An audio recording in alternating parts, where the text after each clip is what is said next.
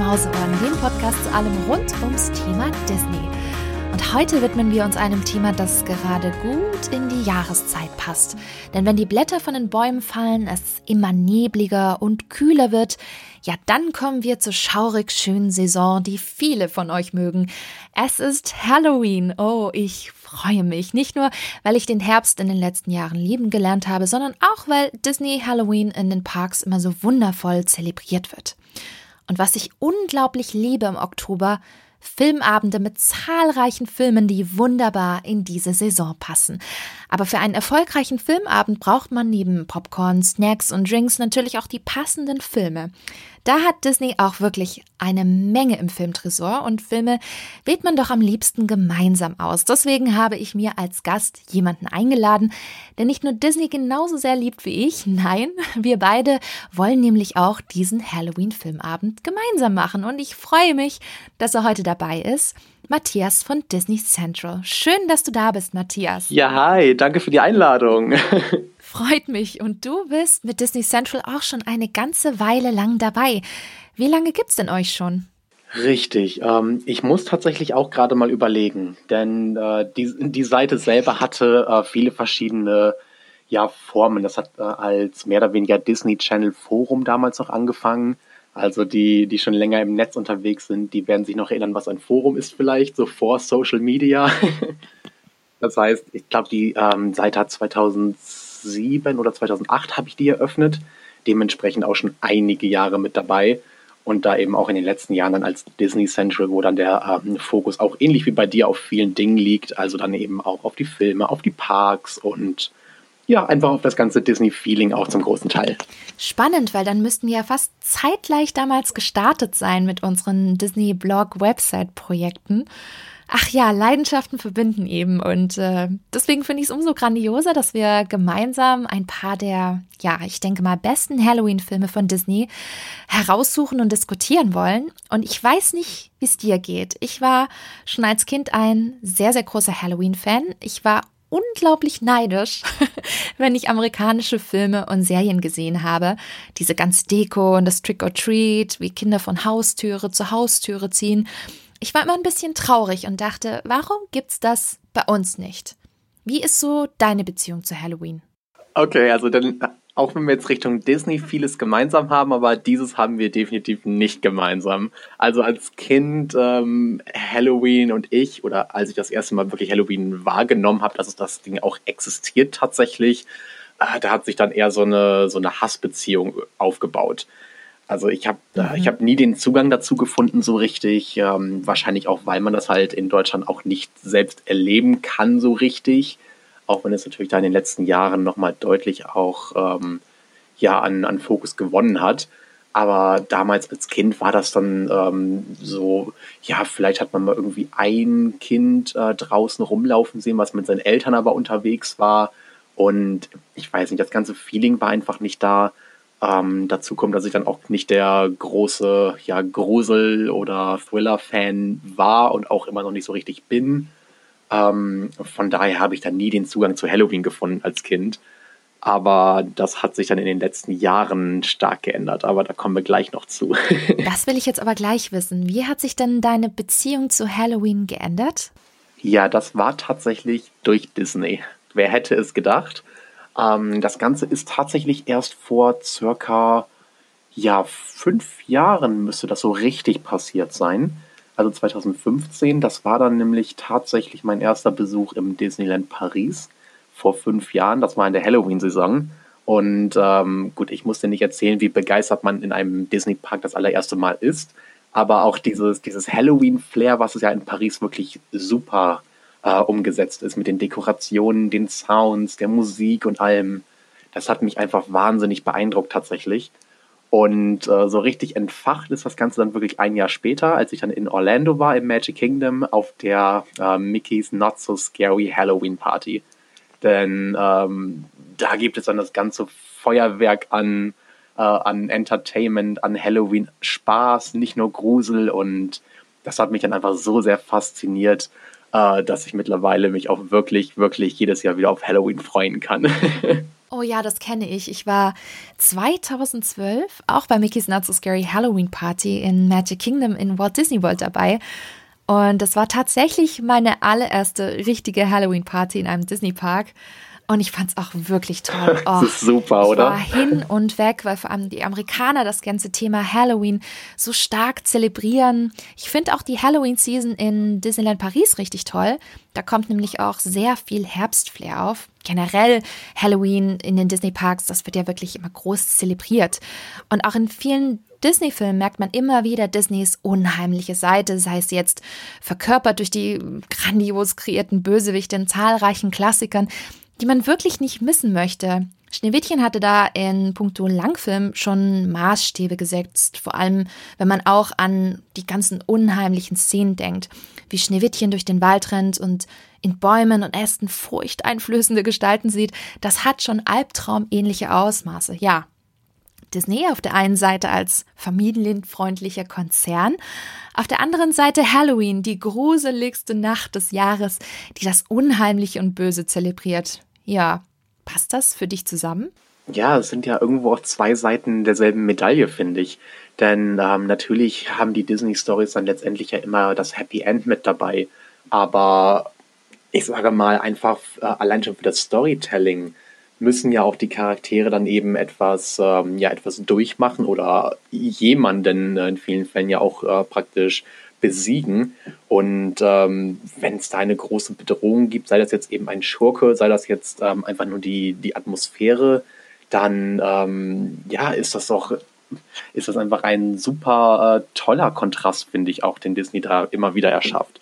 Du hast es mit Schneewittchen erzählt, äh, mir fällt direkt noch auch Fantasia ein, äh, die Tschernabox-Szene. Also was krasseres hat man, glaube ich, selten gesehen in Animationsfilmen, zumindest auf Familienebene. Oh ja, und da gibt es wirklich eine Reihe an Szenen, die einem so stark im Gedächtnis bleiben. Ich kann mich noch sehr gut erinnern, einer meiner allerersten Disney-Filme und auch einer meiner ersten Filme im Kino war Ariel die Meerjungfrau. Und das war richtig klasse.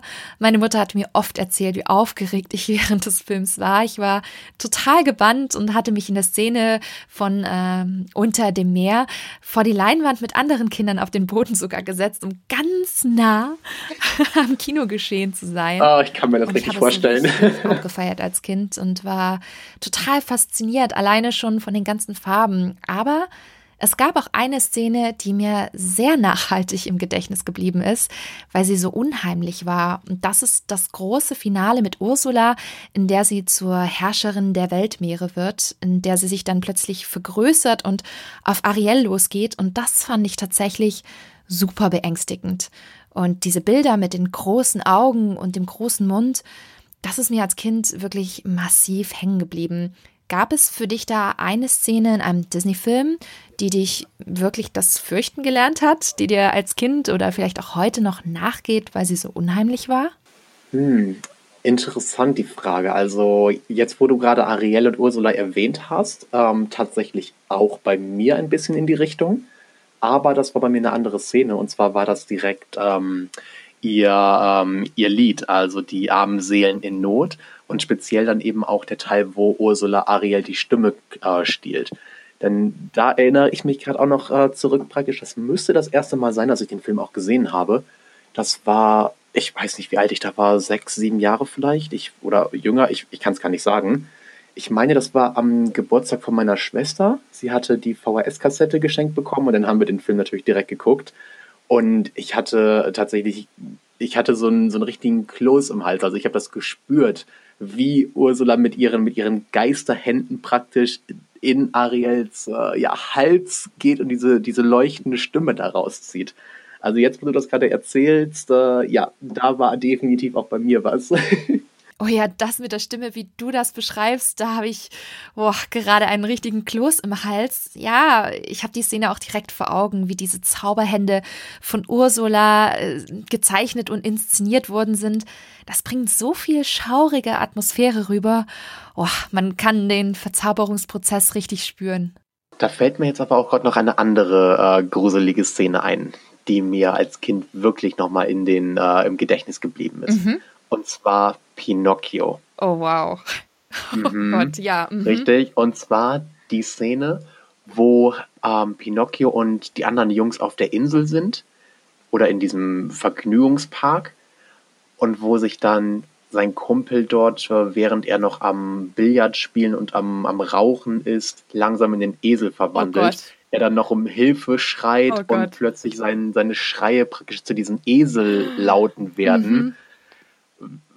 Ich, oh. ich krieg gerade schon Gänsehaut. Ich also, auch. Das ist, also das ist bei mir wirklich richtig, richtig krass ähm, damals hängen geblieben.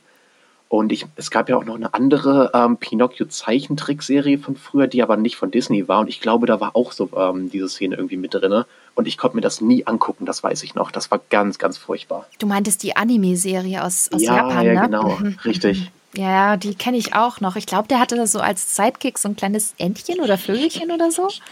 Irgendwie so war das. Aber ja, ja Pinocchio, ja, ja. Oh, Pinocchio an sich ist sowieso ein sehr, sehr düsteres Märchen und ähm, auch trotz der ganzen Musical-Einlagen und, und schönen Szenen und, und tollem Soundtrack finde ich den auch sehr beeindruckend aufgrund dieser unheimlichen Szenen. Also die mit der, boah, auf der Vergnügungsinsel, grauenvoll. Also da hat ich echt, ja.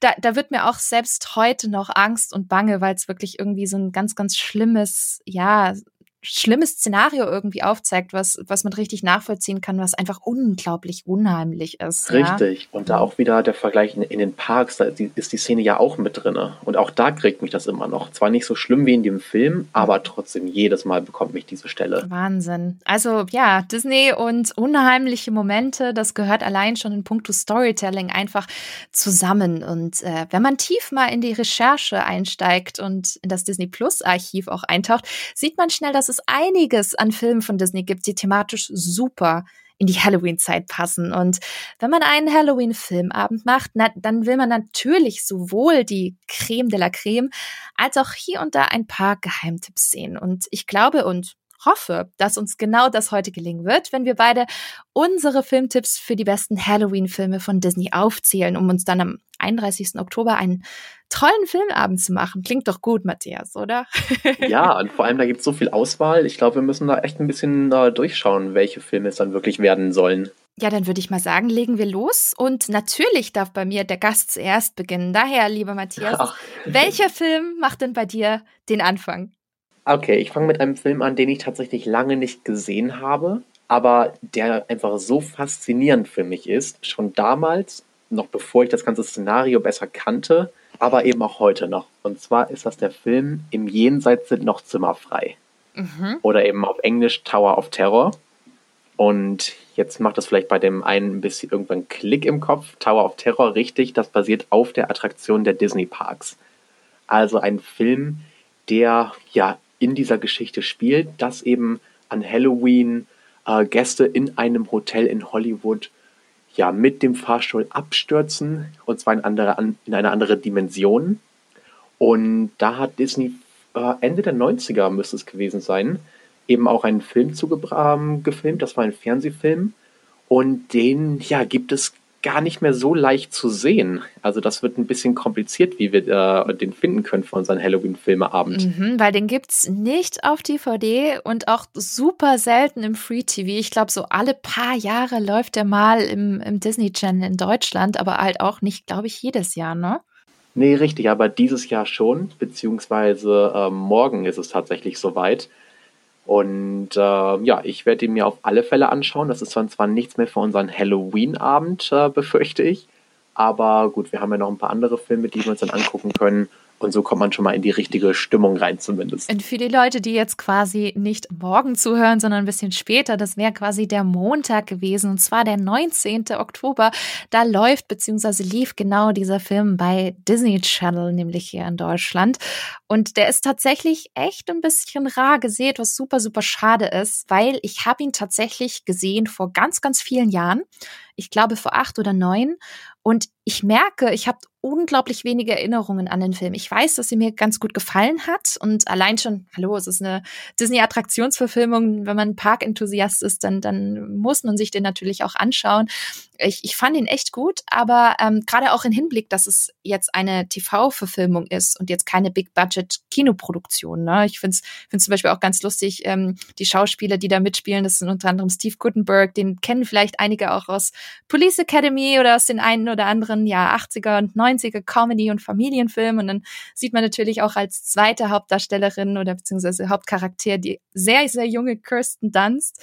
Und ich finde es super schade, dass es den noch nicht auf Disney Plus gibt irgendwie. Weiß ich, da hätte ich mir so ein bisschen erhofft, dass äh, der jetzt für die diesjährige Halloween-Season noch kommt, aber vielleicht wird er bald mal nachgereicht. Das wäre schon ja, schön, ne? Ich, ich hoffe, denn das ist ja jetzt auch das allererste Halloween auf Disney Plus, auch in Amerika ja tatsächlich. Mhm. Und deswegen, ich hatte auch diese Hoffnung bis zuletzt, aber ja, ich weiß nicht, woran, woran es scheitert leider. Schade.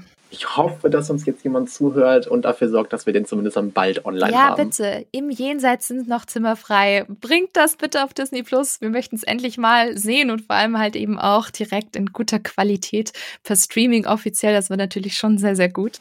Richtig. Und ohne, ohne Werbung im TV. ja, absolut, genau. Jetzt äh, Tower of Terror Ende der 90er ist ja schon ein bisschen her und Disney überlegt sich natürlich auch ganz, ganz viele Attraktionen immer mehr zu verfilmen. Äh, Beispiel Jungle Cruise sehen wir nächstes Jahr und wir haben dann natürlich jetzt auch die News herausbekommen, dass Space Mountain ebenfalls eine Verfilmung bekommt. Ja gut, Tower of Terror ist ebenfalls ein dickes Ding. Würdest du dir da eine Neuauflage wünschen? Also quasi so ein Big Budget Tower of Terror Film? Oh, das wäre schon sehr, sehr cool. Denn du hast es eben gesagt, das war ein TV-Film, ähm, wo das Budget eben auch nicht das allerhöchste war. Ich glaube, das hat man auch so ein bisschen gemerkt, wenn ich mich da so ganz grob zurückerinnern mag. Ähm, von daher eine Neuauflage. Ich bin definitiv mit dabei. Vor allem haben sie ja auch ähm, ja, viele Inspirationen, die sie jetzt mit dazu holen können, eben aus den, ja, aus den anderen Fassungen. Also aus der neuen Version aus Paris zum Beispiel kann man ja ein paar ähm, ein paar Inspirationen mit dazu mhm. holen, vielleicht ein paar Easter Eggs aus Tokio. Äh, da gibt es ja dann so viel, was man da letztendlich draus machen kann. Und die Story hat Potenzial, definitiv. Ja, vielleicht klappt es ja tatsächlich mal in den nächsten Jahren. Und bis dahin, ja, hoffen wir einfach mal, dass der Film auch dann auf Disney Plus kommt, damit wir den auch alle schauen können. Ja, kleiner Fun Fact übrigens noch dazu. Der, ähm, dieser Film, der wurde tatsächlich auch in Orlando gedreht teilweise. Also das, äh, der Tower, den man sieht, das ist tatsächlich der Tower in äh, den Hollywood Studios in Orlando in Walt Disney World. Also wenn das jetzt nicht für alle Parkfans da draußen ein absoluter Aufhänger ist, um den Film mal anzuschauen, wenn man es noch nicht gesehen hat. Auf jeden Fall ein guter Tipp. Ich denke, wir schauen uns das alles im Disney Channel schon mal vor. Äh, ansonsten nehmen wir den auf jeden Fall gerne auf unsere Disney Watchlist für Halloween, sobald es den auch mal auf Disney Plus gibt. Guter Tipp, sehr, sehr guter Tipp. Ich habe tatsächlich auch einen Tipp, der ein bisschen älter ist. Es ist eigentlich ein Double Feature. Und zwar von zwei knapp, okay, jetzt bin ich zwei knapp 30-minütigen Disney-Filmen. Und ich glaube, man könnte sich schon überlegen, vielleicht welcher Film das ist. Und das ist die Abenteuer von Ichabod und Thaddeus Kröte. Thaddeus Kröte. Das ist wahrscheinlich überhaupt nicht der Grund, warum du den Film Nein. sehen möchtest, oder? also für die Leute, die da draußen jetzt gerade zuhören, ich bin ein ganz, ganz großer Thaddeus Kröte, aka Mr. Toad-Fan. Ich liebe Mr. Toad seit meinem Besuch in Disneyland California. Da gibt's dort eine Attraktion eben um Mr. Toad herum und ich fand die so toll, nostalgisch und klasse gemacht, dass ich mich äh, komplett in diesen kleinen Arschigen, sorry, man muss es halt einfach sagen, er ist nicht der netteste Charakter, einfach ver verliebt habe und es gehört zu meinen absoluten Lieblingen, ist aber tatsächlich nicht der Grund, warum ich den Film heute äh, empfehle. Wirklich, ich schwöre. und zwar geht es natürlich eigentlich um die zweite Geschichte und zwar die von Ichabod Crane. Und wenn ihr euch fragt, hm, Ichabod, Ichabod, hieß denn nicht Johnny Depps Figur aus Sleepy Hollow so? Ja, da seid ihr auf dem richtigen Weg, denn der erste Film in diesem Double Feature ist diese Verfilmung der berühmten Legende von Sleepy Hollow und die dem äh, des Reiters ohne Kopf. Und den findet ihr deswegen auch zum Beispiel in der Halloween-Parade Boo to You Magic Kingdom, Disney World.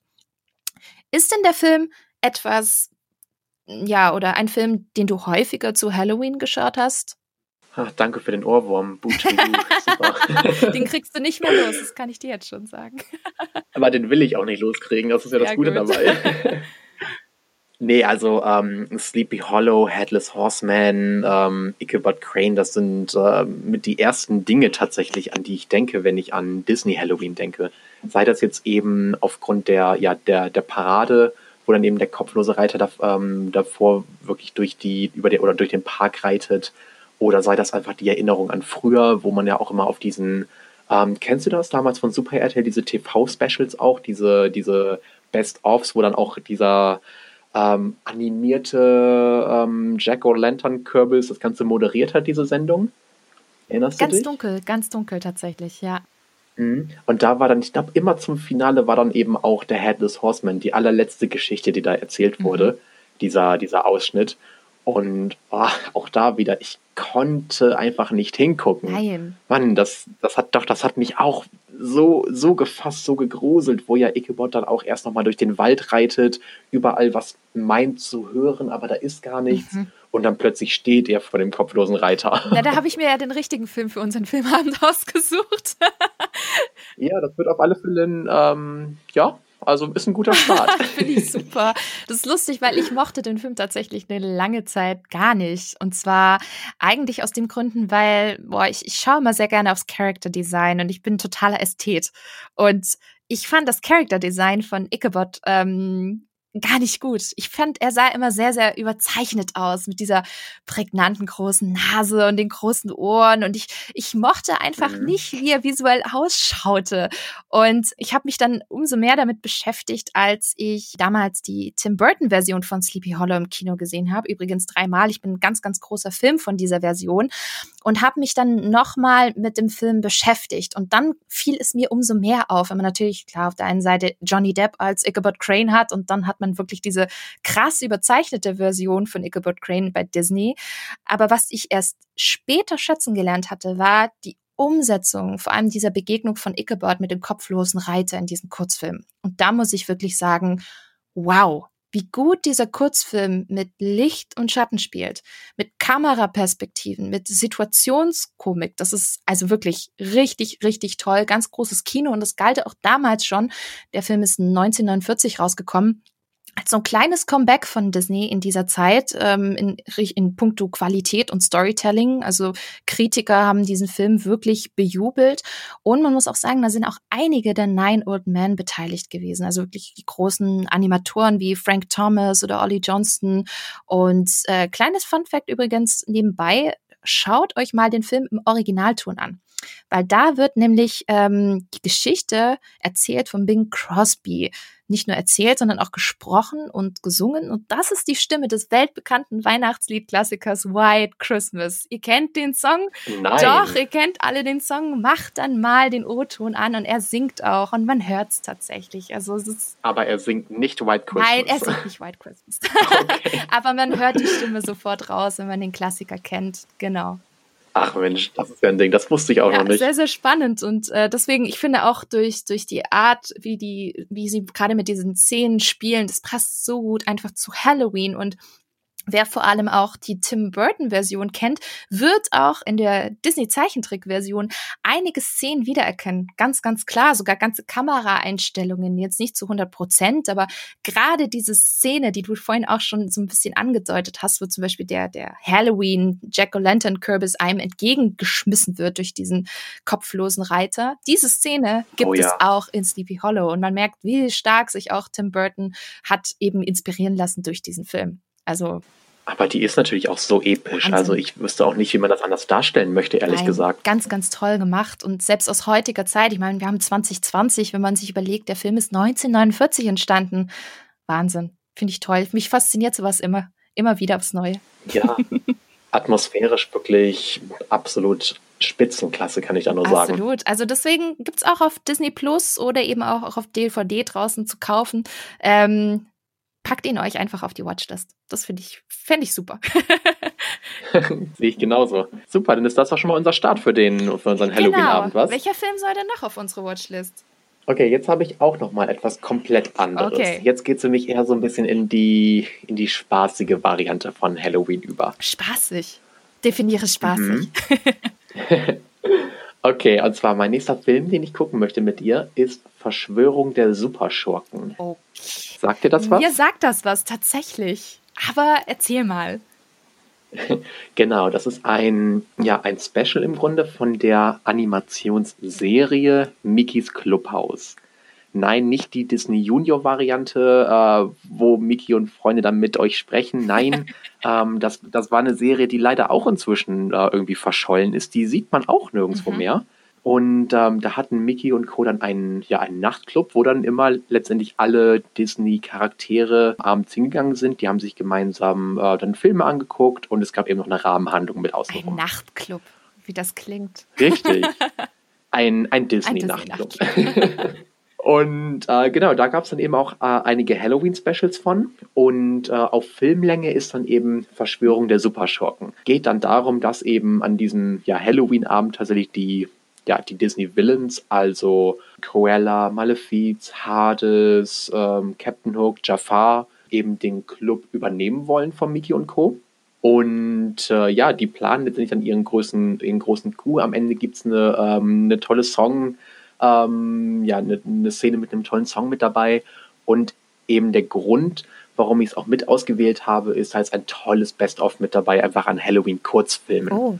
Das sind dann sowohl die alten Klassiker, also wirklich die Classic-Cartoons, ähm, Lonesome Ghosts, mm. ähm, Trick or Treat, also wirklich auch die, die alten, wirklich tollen ähm, Halloween-inspirierten ähm, Klassiker mit Mickey, Donald und Co. Und aber auch immer ein paar neuere Sachen aus eben Mickeys Clubhaus beziehungsweise den neuen Mickey Mouse Geschichten. Also dann eben auch von Ende der 90er, Anfang der 2000er äh, im modernen Animationsstil und auch eben mit der ja, mit dem, mit dem moderneren äh, Pacing, sage ich mal, ausgestattete ähm, Kurzgeschichten.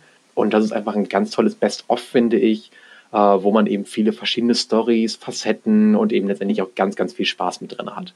Und ich bin ein großer ähm, Disney-Schurken-Fan, weißt du ja auch, ich liebe die Villain und alles, was mir irgendwie ähm, nochmal eine, eine Sekunde mehr von ähm, Hades und Co. auf dem Bildschirm zeigt, ist äh, herzlich willkommen. Ich wollte gerade sagen, Hades wird doch sicherlich mitspielen, oder? ja, aber, aber, aber keine große Rolle oh, leider. Schade. Also ja. ihr da draußen, ihr merkt schon, Matthias ist ein sehr großer Hades-Fan. Das habe ich in den letzten Jahren schon gut mitbekommen. Ich sag nur Disney Parks und Co. immer überall, wo irgendwie Merchandise mit Hades ist oder Herkules generell, bist du ja immer sehr, sehr Feuer und Flamme. Aber das klingt nach einem. Im, Im, wahrsten Sinne des Wortes. Wow, oh, das, das war ein. Oh, das war mir noch nicht mal bewusst, dieser Wortwitz. Woher kam denn das? nee, super. Also kenne ich vor allem gar nicht. Ich kenne tatsächlich, hm. natürlich, boah, muss man irgendwie, ich habe das Gefühl, man muss irgendwie alle großen Disney-Feature-Filme auf jeden Fall gesehen haben. Aber wo ich merke, dass ich die ein oder andere Sache noch nicht gesehen habe, sind gerade so paar kleinere Direct-to-Video-Specials oder halt eben vor allem diese TV-Compilation-Specials, die ich dann eben zum Teil noch nicht kenne. Und ich glaube, dass ich es vielleicht aber mal habe nebenher laufen lassen. Jetzt, wo du so ein bisschen erzählt hattest, dachte ich, ah, das lief, glaube ich, irgendwann mal auf dem Disney Channel. Ich glaube, da habe ich es mal nebenher gesehen, aber ich habe echt kaum Erinnerungen dran. Aber ähm, House of Mouse, tatsächlich die Serie, die habe ich früher ab und zu ganz gerne geschaut und äh, deswegen bin ich umso gespannter auf, auf diese Compilation. Vor allem, es klingt ganz cool, wenn man wirklich so eine Mischung hat aus den klassischen Halloween-Cartoons, die man eben von damals kennt und die ich auch bis heute, da hast du vollkommen recht, die sind wirklich genial. Ich finde, die haben auch ganz, ganz viel, weiß ich nicht, Comedy-Timing, wo man sagt, das ist einfach so gut gemacht. Ähm, ja. Kleiner Fun Fact übrigens, ähm, Regie hat bei dieser, bei diesem Special Jamie Mitchell geführt. Und Jamie Mitchell hat übrigens auch bei einigen Captain Baloo ähm, Folgen und der beliebten Serie von Ariel die Meerjungfrau ebenfalls Regie geführt. Ja, nur so Ah, als kleiner okay. Fakt zwischendurch. Wusste ich gar nicht. Ich hatte gesehen, dass ähm, Jim Magunda auch dran gearbeitet hat, äh, hat als, als Writer. Mhm. Genau, das habe ich, äh, hab ich gesehen. Und der hat eben auch an genau diesen Serien ja mitgearbeitet und die erfunden. Aber dass da so viele Leute dann auch involviert waren, das war mir gar nicht bewusst, ehrlich ja, gesagt. Ja, spannend. Also ich denke, für all die Fans draußen, die gerade die Disney Afternoon-Serien früher sehr gerne geguckt haben, inklusive mir, so wie Baloo und äh, Gummibärenbande und alles, ich glaube, für die könnte das wirklich ein super Halloween-Tipp sein. Die große Frage ist, Matthias, wie kommen wir an diesen Film? Weil diesen, diesen Film kriegt man tatsächlich aktuell nur noch mit etwas Glück äh, über Reseller etc., weil ich glaube, die wird gar nicht mehr so offiziell verkauft verkauft, oder? Nee, richtig. Also Disney Plus leider auch nicht in diesem oh, Fall. Also da müssen die, ja, da müssen die lieben Leute von Disney Plus noch einmal bitte nacharbeiten, was die Halloween Collection angeht. Da sind zwar viele tolle Sachen dabei, aber diese Hidden Gems, die fehlen mir noch. Ähm, im TV lief das Ganze auch eben eine ganze Weile nicht mehr. Ich meine, dass die, ähm, dass die ganze Serie Mickey's Clubhouse, House of Mouse auch irgendwie auf dem internen ähm, Disney-Index gelandet sind, dass die also gar nicht mehr so richtig veröffentlicht werden dürfen. Und ähm, deswegen bleibt eben nur die DVD, die eben vor ein paar Jahren mal erschienen ist. Ich habe sie zum Glück zu Hause stehen, von daher ist das für uns beide dann für Halloween kein Problem. Das ist super, puh. Und für alle anderen da draußen, guckt mal immer wieder bei Amazon rein. Ich glaube, da gibt es auch über Zwischenhändler immer mal wieder die, die Möglichkeit, diese DVD dann auch zu bestellen. Bestimmt. Und mit ganz, ganz viel Glück vielleicht noch irgendwo bei einem ähm, Elektromarkt, vielleicht mit dem Regal ja, zwischen. Stimmt. Es gibt ja noch so ein paar Märkte, die noch, ein, die noch eine große Auswahl haben. Und da gucke ich auch immer ganz gerne mal durch und manchmal sind da noch Sachen dabei, wo ich mir denke, ui, dich habe ich aber lange nicht mehr gesehen. ja, das kenne ich, das kenne ich. Ich bin ja auch immer wieder am Stöbern und findet man ab und zu wirklich diese Perlen, die es eigentlich gar nicht mehr so offiziell gibt, aber die sich irgendwie nicht so verkauft haben. Und äh, wenn ihr Glück habt, vielleicht findet ihr genau dann dort die DVD in eurem Elektromarkt äh, des Vertrauens. So, und jetzt oh. geht's aber weiter. Jetzt bin ich gespannt, was bei dir okay, als nächstes also, kommt. Ich wollte eigentlich einen ganz anderen Film vorschlagen, nämlich einen Film, der an keinem Halloween-Abend fehlen sollte und den hoffentlich alle von euch da draußen auch kennen und schon gesehen haben. Und eigentlich zelebriert dieser Film gleich zwei Jahreszeiten, nämlich Halloween und Weihnachten, auch wenn es offiziell eher ein Halloween-Film ist. Ihr hm. wisst, welcher Film es ist. Es ist Nightmare Before Christmas. Ein Klassiker. Oh, ein Klassiker. Ja, absolut. Und für mich schon fast ha, zu offensichtlich, weil ich eigentlich davon ausgehe, dass jeder genau diesen Film sowieso schon auf seiner Watchlist hat oder schon gesehen hat oder im Regal stehen hat. Und daher war das jetzt eher so eine Ehrennennung. Ich bleibe aber bei Tim Burton. Und zwar nicht als Produzent wie bei Nightmare Before Christmas, sondern als Regisseur. Und zwar eines weiteren wundervollen Stop-Motion-Films, nämlich Frankenweenie. Gesehen, Matthias? Oh, ja, habe ich. Ähm, ist schon ein bisschen her. Das ist sicherlich oh, vier, fünf Jahre ist das bestimmt her. Ähm, kurz nachdem der rausgekommen ist, habe ich den, glaube ich, einmal gesehen. Und ich habe den richtig gut in Erinnerung. Also, wow, den habe ich lange nicht, nicht gesehen tatsächlich und nicht mal so richtig auf dem Schirm gehabt. Also interessant, dass du das sagst. Ja, dann ist ja super, dass ich den empfehle. dann können wir den, Definitiv. den auffrischen. Ich kann mich auch erinnern, ich habe ihn tatsächlich ähm, auf der Disney Cruise Line damals gesehen gehabt. Und den wollte ich mm. unbedingt dort sehen, weil er dort angelaufen ist, drei Monate vor Deutschlandstart. Und ähm, ich kann mich erinnern, ich habe nur eine Chance eigentlich gehabt, diesen Film zu sehen. Und das war halt wirklich so eine 22.30 Uhr Vorstellung. Und ich war unglaublich müde, weil jeder, ich glaube, der schon mal, äh, keine Ahnung, mal auf einem Schiff war für längere Zeit, weiß, dass Seeluft und Meeresluft und Salzluft unglaublich müde macht. Und deswegen war es für mich, der Film, also der Film war für mich eine absolute Herausforderung, weil ich wirklich die letzte halbe Stunde mit mir gekämpft habe. Bianca, schlaf jetzt bitte nicht ein. Der Film ist fantastisch. Du darfst oh. jetzt nicht einschlafen, weil das war wirklich nicht so, der Film ist zu langweilig, sondern ähm, ich, mir sind die Augen zugefallen. Aber ich wollte ihn sehen, mhm. weil ich wusste ganz genau, und ich habe es ja auch schon gesehen, der Film ist einfach ein ganz, ganz, ganz toller Film. Und deswegen ist es immer so dieser Schlaf nicht ein Film bei mir tatsächlich. Ah, ich ich kenne das Problem, ich kenne das. Schlimm, schlimm. Das, das, das, hast du manchmal, aber das hat nichts mit dem Film zu tun. Überhaupt Hatte ich tatsächlich nicht. vor ein paar Wochen, ähm, vor zwei Wochen auch, und zwar tatsächlich bei ähm, Ichabod. Den habe ich nämlich vor zwei Wochen schon mal angeguckt und ach, nach der Hälfte, ich war so müde. Es hat einfach keinen Sinn mehr gemacht. Ich musste ihn dann ausmachen. Ja, manchmal gibt es halt einfach Abende, das, das, da geht dann einfach nichts mehr. Bei, bei mir war das nur so im Kino, ich konnte halt nicht ausmachen und ich wusste, wenn ich jetzt einschlafe, werde ich irgendwann mal geweckt und äh, vom, von den Castmembern wieder zurück auf den Stage Room gebracht, keine Ahnung. Aber, und ich habe den Film dann nicht zu Ende gesehen und das wäre meine einzige Chance gewesen, ähm, den vorerst mal zu sehen. Deswegen habe ich jetzt echt eisern durchgehalten. Und sehr gut. Ich habe es geschafft und ich muss auch sagen, ich bin seitdem auch sehr, sehr großer Fan des Films. Habe es mir natürlich sofort auch auf Blu-ray geholt, als er rauskam. Und ich finde den, finde den großartig, Frankenweenie. Wenn man das schon hört, dann hat man natürlich gleich Frankenstein im Kopf. Und ähm, ja, eigentlich ist Frankenweenie eine Langfilm- Version eines Kurzfilms, den es schon 1984 gab, auch von Tim Burton.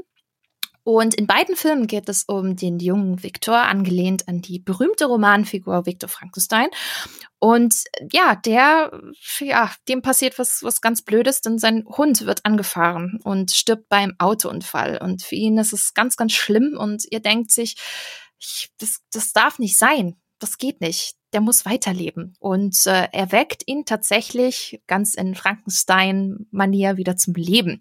Doch ja, mit einem untoten Hund kommt eben auch Chaos und es geschehen sehr merkwürdige Dinge in der Kleinstadt. Da will ich in puncto Story gar nicht viel vorwegnehmen. Aber es ist einfach wirklich großartig, was da Tim Burton und Disney zusammen wieder geschaffen haben in puncto Stop-Motion. Magst du denn Tim Burton? Also tatsächlich kenne ich von Tim Burton nicht allzu viel, muss ich gestehen. Mhm. Klar, Nightmare Before Christmas ist ein Klassiker. Ähm, auch Frankenweenie habe ich, wie gesagt, gesehen. Aber ich möchte fast meinen, dass das schon fast alles gewesen ist, oh, wow. was ich von ihm kenne. Mhm. Oh wow. Also ich habe da tatsächlich viele Lücken in der Richtung und da ist eigentlich Halloween so die richtige Jahreszeit auch für, um da äh, diese mal zu füllen, denke ich. Oh ja, klasse. Vor allem Tim Burton ist ja so der, der Meister von eben diese, diese Art von, von Grusel und, und Horror, der dann durchaus eben auch schon mal ein bisschen zahmer ist jetzt im Vergleich zu keine Ahnung, ganz anderen Horrorfilm irgendwie da draußen, wo es auch noch um Story äh, geht, um, um eben mhm. gutes Produktionsdesign. Ich meine, Tim Burton hat ja schon einen sehr speziellen Stil und ich kenne auch zum Beispiel von einigen Freunden und die, die auch Disney-Fans sind, die sich nicht so richtig mit Tim Burton anfreunden können. Deswegen war ich jetzt gespannt, äh, wie du quasi zu Tim Burton stehst. Ich finde Tim Burton großartig. Ich muss sagen, er hat halt wirklich einen sehr prägnanten, speziellen Stil, den, den ich sehr mag. Also Klar gibt es natürlich immer in Filmwerken von eines, eines bestimmten Regisseurs immer Unterschiede, auch qualitativ, aber ich finde zum Beispiel Sleepy Hollow großartig, Nightmare Before Christmas ist auch ganz, ganz toll. Und ich bin auch großer Stop-Motion-Bewunderer. Also wirklich diese, diese Kunst, nicht diese, diese CGI-Computerwelten zu erschaffen, das ist natürlich auch eine gewisse Kunst, aber wirklich sich, ja, das alles zu erschaffen von Hand und Shot für Shot immer diese kleinen Bewegungen zu machen, dass man wirklich da eine ganze Bewegung hinbekommt, das ist, ich weiß nicht, das ist doch der totale Wahnsinn, oder? Hm, nee, also da kann ich echt zustimmen. Also wirklich Stop Motion hat einfach so einen Charme, so einen, ja, so eine Ausstrahlung einfach, was kaum eine andere Form von Film oder Animation oder was auch immer hat. Da muss ich dir echt recht geben. Von daher, das hat er wirklich äh, mit gemeistert, finde ich. Absolut. Und ich finde auch ähm, das Character Design sehr, sehr spannend. Also gerade diese großen Augen und das Besondere an Frankenweenie ist auch noch der Look, weil es ist komplett in Schwarz-Weiß. Also Leute, wundert euch nicht, wenn ihr zum ersten Mal den Film guckt. Euer Fernseher ist nicht kaputt. Das ist tatsächlich ein Schwarz-Weiß. Nein, der ist nicht kaputt. Das finde ich, find ich wirklich großartig. Und auch das Character Design von Sparky, dem, dem Hund von Victor, finde ich wirklich zuckersüß. Also ich bin ein ganz, ganz großer Sparky-Fan, nachdem ich Frankenweenie gesehen habe und hätte ihn am liebsten als, als Plüsch zu Hause, aber ich habe ihn leider nicht gekriegt damals. Ja. ja. Nee, aber, aber das stimmt schon. Also man muss sich auf den Film auch ein bisschen einlassen, finde ich. Man muss in der richtigen Stimmung sein, eben das dadurch, dass es eben auch schwarz-weiß ist. Ähm, er ist ja auch eben sehr, ähm, ja, ist, ist auch ein Unikat in gewisser Hinsicht, möchte ich meinen, der Film. Aber wenn ich mich richtig erinnere, dann hat er auch schon ein paar intensivere Stellen mit dabei. Also auch ein paar wirkliche Schreckmomente und ähm, gut, moralisch ist das Ganze natürlich auch eine ganz andere Geschichte, was da abgeht. ja, nee, über das Thema Ethik wollen wir, glaube ich, da an der Stelle jetzt nicht tiefer gehen. Aber ich finde es sehr, sehr äh, faszinierend, wie, wie offen da Disney auch dieser, dieser Form und diesen Stil des Films ähm, war und, und gewesen ist, weil das ist echt ein Film, den sieht man nicht alle Tage bei Disney überhaupt nicht. Das stimmt. Ja, und das stimmt. Finde ich sehr, sehr spannend und, und auch toll, dass, dass Disney da so offen war und sich darauf eingelassen hat, auf das, was Tim Burton da letztendlich auch, auch wollte. Weil, wenn man ihn sieht, man könnte fast meinen, der ist gar nicht von Disney. Das könnte auch von, keine Ahnung, 20th Century Fox oder ja gut, mittlerweile auch Disney, aber eben von Warner Brothers oder Co. eben gewesen sein. Ne? Und das finde ich, finde ich sehr faszinierend und, und spannend auch, wirklich so mal ein bisschen düsteren Film durch diesen Schwarz-Weiß-Look von Disney zu sehen. Ne? Aber ich glaube, großartig erfolgreich war der nicht unbedingt, nee. oder? Ich glaube vor allem in Deutschland nicht. Da ist er ziemlich untergegangen. Ich kann mich auch erinnern, ja. dass er bei mir in den Kinos auch fast gar nicht gespielt worden ist, was ich echt schade finde. Hm. Ja, das ist halt einfach nicht dieser Mainstream. So ist es. Aber ja, ja. deswegen äh, stellen wir es natürlich hier im Podcast vor. Deswegen kommt er bei uns auch auf die Watchlist. Und den Film gibt es tatsächlich auch auf Disney Plus, aber eben auch auf DVD und Blu-ray. Genauso wie natürlich Nightmare Before Christmas. Sogar, auf, sogar in 3D auf Blu-ray ähm, gibt es den. Ja. Da, so habe ich ihn nämlich auch damals gesehen, fällt mir gerade da ein. Tito, ich auch. Fand ich gut. Sehr cool. Und vor allem, wenn er in Stop-Motion ist, das kommt richtig, richtig gut durch diese plastischen, ja, diese, diese, diese Plastik der, der Figuren kommt durch dieses 3D, finde ich, viel, viel besser noch zur Geltung sehr spannend. Richtig. Und vor allem ist es ja auch nicht konvertiert, sondern wirklich so gefilmt. Das ist, ist immer noch mal ein großer Unterschied, finde ich. Absolut. Ja, also wenn ihr auch 3D gucken könnt, holt euch ihn auf 3D, auf Blu-ray oder eben auf DVD, äh, wie ihr es gerne möchtet. Und äh, wenn er euch gefallen hat, dann lasst es uns doch gerne auch irgendwie wissen. Ja, noch ein Film kommt jetzt, würde ich mal sagen, auf die Watchlist. Und das ist lustig, weil als wir beschlossen haben, dass wir einen Halloween-Filmabend machen, haben wir uns angeguckt und ich glaube, wir haben uns angeguckt und wir haben beide, glaube ich, sofort gewusst, an welchen Film wir denken und welcher Film niemals, niemals bei so einem Abend fehlen kann. Und da mussten wir gar oh, nicht ja. lange fackeln. Und, und der wurde sofort genannt, weil es ist für mich persönlich, ich weiß nicht, wie es dir geht, der Halloween-Film von Disney schlechthin. Und ich freue mich ja. wirklich sehr, dass er über die vergangenen Jahre einen wirklich absoluten Kultstatus auch erlangt hat. Ich habe das Gefühl, so in den letzten fünf Jahren ging das erst richtig, richtig ab. Ja, so ein richtiges Aufleben aus dem Nichts war das, ne? Ja, und dieses Aufleben aus dem Nichts, das war rund um diesen Halloween-Film namens Hokus Pokus. Wunderbar! Yes.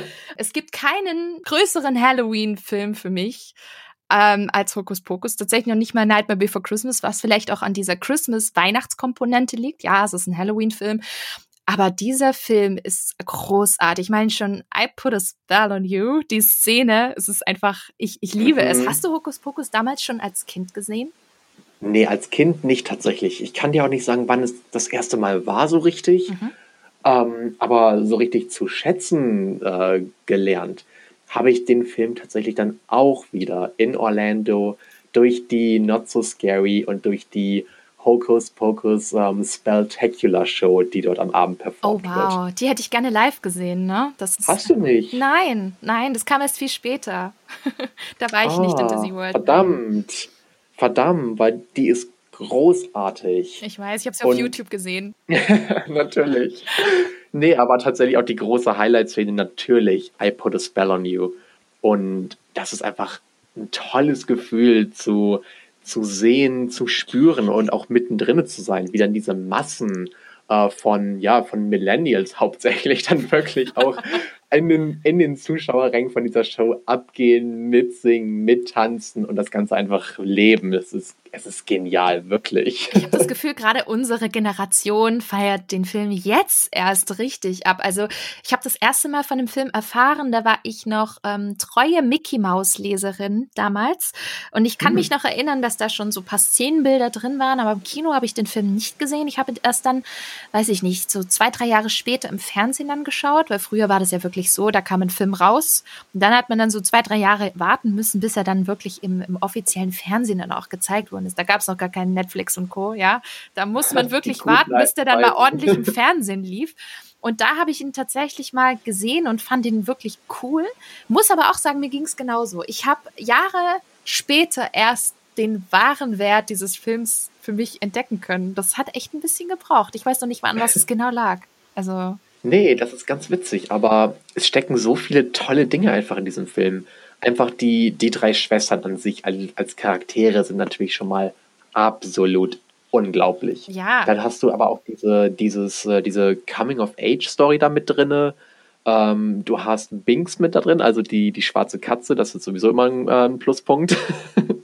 Und es, es passt einfach alles zusammen. Wirklich, es passt einfach. Und man sieht auch die Spielfreude dem kompletten Cast total an. Also ich glaube, Betty Mittler hat sogar in manchen Interviews gesagt, dass die beste Rolle ihres Lebens tatsächlich eben, ja, die Sanderson-Schwester eben war in dem Fall. Und, und das erwähnt sie wohl auch immer und immer wieder. Und das finde ich einfach schön, weil man dann durchsieht, wie, wie besonders dieser Film eben auch wohl während der Dreharbeiten wohl schon gewesen sein muss. Und also ich persönlich finde zum Beispiel die, das Produktionsdesign der absolute Wahnsinn. Also das ist etwas, was man heutzutage nicht mehr ganz so oft sieht. Es ist sehr, sehr, mhm. mit sehr viel Liebe zum Detail gemacht. Ähm, sowohl ja, die, ja. die Szenen eben im Jetzt als auch eben im, im damals in den Rückblicken. Allein schon das Sanderson-Haus haben die wirklich toll gemacht. Ne? Dann die Effekte, wie zum Beispiel ähm, eben das Buch und, und also wirklich ganz, ganz, ganz toll gemacht, wo ich mir denke, sowas gibt es eigentlich gar nicht mehr so oft, so eine Art von Nee, Film. es ist, ist traurig, ne? Mhm. Man sieht heutzutage nur noch ganz, ganz viel CGI und ach, diese, dieses, diese wirklich Szeneriegestaltung und diese Liebe einfach zum wirklich kleinsten Detail, das, ich weiß nicht, das fehlt mir irgendwie. Ich sehe das seit Jahren immer, immer weniger. Hast du eine Lieblingsszene? I put a spell on you? Was ist das für eine Frage? Natürlich. Aber ich, fra ich frage jetzt mal höflichkeitshalber, welches ist denn deine Lieblingsszene, liebe Bianca? Ich glaube, es gibt zu viele. Ich mag sehr, sehr viele. Ich finde, find, äh, ja, weiß ich nicht, die, alle, alle Sanderson-Szenen äh, eigentlich großartig. Ich glaube, ich liebe vor allem die Busszene wo sie in den Bus einsteigen wollen und ähm, der Fahrer denkt sich einfach nur, das sind irgendwelche bekloppten äh, Halloween-Fans und versteht natürlich nicht, dass es Hexen sind. Und also diese, diese Dialog und diese Situationskomik, die in dieser Szene da entsteht, finde ich einfach wirklich äh, großartig. Selbst äh, Jahre später noch im Jahr 2020. Manche Filme altern ja wirklich nicht gut, aber auch in puncto Gags. Und äh, Hokus Pokus ist in meinen Augen wirklich fantastisch gealtert. Im Gegenteil, ich, das ist wieder wie so, ein, wie so ein Wein, der gereift ist irgendwie. Ich weiß nicht. Ja, das, das, nee, ich weiß, was du meinst. Ja. Auch auch so ikonische Szenen, einfach mit den, mit den Besen zum Beispiel. Oh ja. Sowas bleibt einem doch einfach wirklich im Kopf, oder? Wie sie dieses äh, Klischee aufgegriffen haben und dann mit der, mit vollkommener Ernsthaftigkeit dann so einen geilen äh, Witz daraus machen. Das ist doch einfach super, oder? Fantastisch, fantastisch. Und ähm, ja, der Regisseur Kenny Ortega ähm, hat übrigens nicht nur die Choreografie zu Dirty Dancing damals, kre damals kreiert, sondern auch später bei der kompletten High School Musical und Descendants-Reihe Regie geführt. Und ja, auch das Disney Musical Newsies ist von ihm. Und man merkt so ein bisschen diesen, diesen Musical- ja, Inszenierungsstil bei Hokus Pokus, was ich, auf was ich wirklich total stehe. Und desto cooler mhm. finde ich es, dass man ja jetzt schon hört, dass Disney wohl einen zweiten Teil machen möchte rund um Hokus Pokus. Bitte, ja. bitte, bitte, bitte, bitte, bitte. Und es gibt wohl auch schon seit paar Monaten einen Namen ähm, des Regisseurs. Das ist nämlich Adam Shankman. Und Adam Shankman hat nämlich auch die Verfilmung des Broadway-Musicals Hairspray gemacht. Und tatsächlich finde ich den Film sehr, sehr cool und gelungen. Und er hat auch zum Beispiel Choreografie geführt für ja den zweiten Adams Family Teil. Das heißt, er hat da schon so ein bisschen Erfahrung in diesen, diesen, dieser Art von, von Filmen. Parallel macht er wohl aber auch Regie für das verwünschte Sequel. Enchanted. Und da denke ich mir, mm. wow, da hat er sich aber ganz schön viel für die nächsten Jahre wohl ähm, vorgenommen. Da wird es, glaube ich, sehr spannend sein, welchen Film er, glaube ich, da zuerst angeht. Äh, bitte Hokus Pokus. Ja, ich bin, ich bin auch dafür. Also Verwünscht ist auch ein toller Film oh, und ich würde auch da gerne ein Sequel zu sehen, aber Ach, komm, Hokus Pokus, bitte. Wobei ich es ein bisschen schade finde, dass sie, äh, dass dann Kenny Ortega nicht die Fortsetzung auch machen darf. Mhm. Finde ich ein bisschen, ich finde es ein bisschen schade, weil ich, ich mag ihn und seine Arbeit wirklich total. Ich habe ihn tatsächlich vor, auch vor drei Jahren einmal ganz, ganz kurz getroffen, beziehungsweise treffen ist eigentlich schon zu viel gesagt. Ähm, das war im Disneyland, wo sie gerade eine, ähm, ja, eine Promotion-Party praktisch für Descendants 2 gemacht haben. Und da war ich dann ähm, glücklich genug, ein Autogramm von ihm abstauben oh, wow. äh, zu dürfen. In mein, äh, mein Disney-Character-Autogrammbuch. Das heißt, er ist dann gleich zwischen Honest John von Pinocchio und ich weiß nicht, Cinderella. Das, das habe ich dann Kenny Ortega. Sehr stark. Aber ich, ich hatte ich hat halt einfach gerade nichts anderes zur Hand. Ja, natürlich, da muss man sich zu helfen wissen. Super cool, super cool. Definitiv. Ja, sehr schade. Also ich meine, klar, man weiß nie, welche Gründe da dahinter stecken. Vielleicht äh, wurde er auch angefragt und hat vielleicht auch Nein gesagt oder fokussiert sich vielleicht auch gerade auf andere Projekte, man weiß es nicht, aber es wäre natürlich schon schön gewesen, weil man sieht ja letztendlich auch mit der Descendants-Reihe, dass er tatsächlich dann noch sehr, sehr viel Spaß und Freude eben an, an dieser Art von, von Film, von Disney Channel Channel Film eben hat. Und ich bin mir da ziemlich sicher, dass es auch eben in Disney Plus exclusive wird, genauso wie das verwünscht Sequel. Ich denke schon, dass Disney da immer mehr in den Bereich Streaming ja auch geht. Das hatten sie ja jetzt auch erwähnt gehabt. Und deswegen glaube ich, wenn Hokus Pokus 2, dann sicherlich bei Disney Plus. Ja, also wo es rauskommt, ist mir dann in dieser Hinsicht sogar ja. fast egal. Hauptsache es, es kommt. kommt. raus und es wird wieder so genial wie genau. vorher. Und die Leute, die es noch nicht gesehen haben und sich denken, hey, Hokus Pokus, oh, klingt irgendwie spannend, könnt ihr schauen auf Disney Plus, eben aber auch auf DVD. Ich habe sogar gesehen, sogar auf 4K haben sie das jetzt auf Disney Plus rausgebracht. Hätte ich gar nicht erwartet. Ja, also da wurde hoffentlich dann auch gut restauriert. Wir werden es äh, auf jeden Fall dann in wenigen Tagen überprüfen. Spannend. Ja, Wahnsinn. Ich glaube, da haben wir es. Unsere Disney-Halloween-Filme, die wir uns ja dieses Jahr dann eben am Halloween-Filmabend anschauen werden. Ja, natürlich gibt es dann viel, viel mehr Filme. Das ist klar, wie zum Beispiel ganz, ganz viele Disney Channel-Klassiker. Da gibt es die Halloween, Halloween Town. Town. Genau, die Halloween Town-Reihe. Viele äh, von euch müssen, glaube ich, mit diesem Film auch aufgewachsen sein. Dann haben wir noch das TV-Musical Zombies. Wir haben in, ja, in meinen Augen die etwas misslungene Verfilmung von Haunted Mansion, auch bekannt als die Geistervilla mit Eddie Murphy, kann man mhm. aber auch mal schauen übrigens. Und ja, denkt man auch an die ganzen gigantischen Treehouse of Horror Folgen von den Simpsons, weil die sind ja jetzt auch bei Disney, ne, etc., etc. Aber wie ihr wisst, ein Halloween-Abend hat eben auch nur eine gewisse Anzahl an Stunden. Entweder fängt man einfach schon mal einen Tag vorher an, ne, Matthias, dann kann man dann gleich mal zwei Tage durchgucken. Uh. Oder oder man äh, selektiert und schaut äh, ja das eben nächstes Jahr, weil Halloween ist ja jedes Jahr.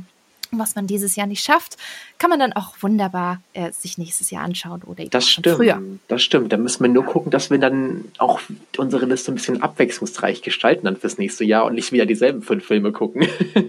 Und ich glaube, an Mr. Toad, ähm, ich meine, Ichabod kommen wir auch nicht dran vorbei.